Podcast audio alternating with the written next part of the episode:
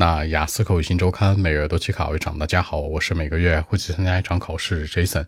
今天和大家分享讨论一下 Part One 当中的高频话题，叫做你所学的专业。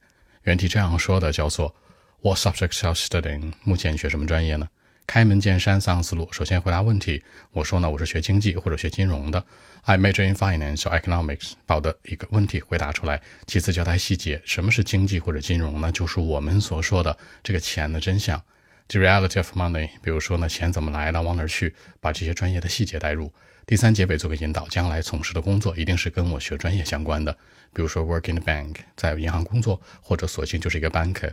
这样来看，三者互相回答符合逻辑。首先回答问题，其次交代细节，第三结尾做个引导。Well, actually, I mean, I major in finance and economics, which in my consideration quite interesting to me.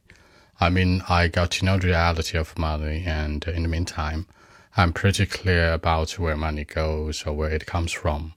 In the future, I'll do some sort of job. I mean, that's related to this area, like uh, working in a bank or like a banker, for example. I mean, I love the major. I mean, I like my subject. So that's it.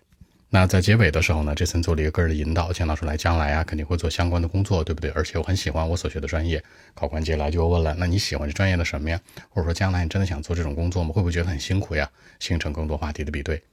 好，我说几个小的细节啊。第一个强调我的专业是什么什么，I major in。那这里面不可以说啊，My major is。你更地道的说法是把它做一个动词，I major in。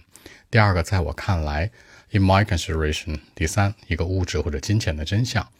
The reality of money，最后相关的一个行业的工作，the job that's related to the area，注意 be related to。这样来看，把一些小的细节带进来，让文章更加有说服力。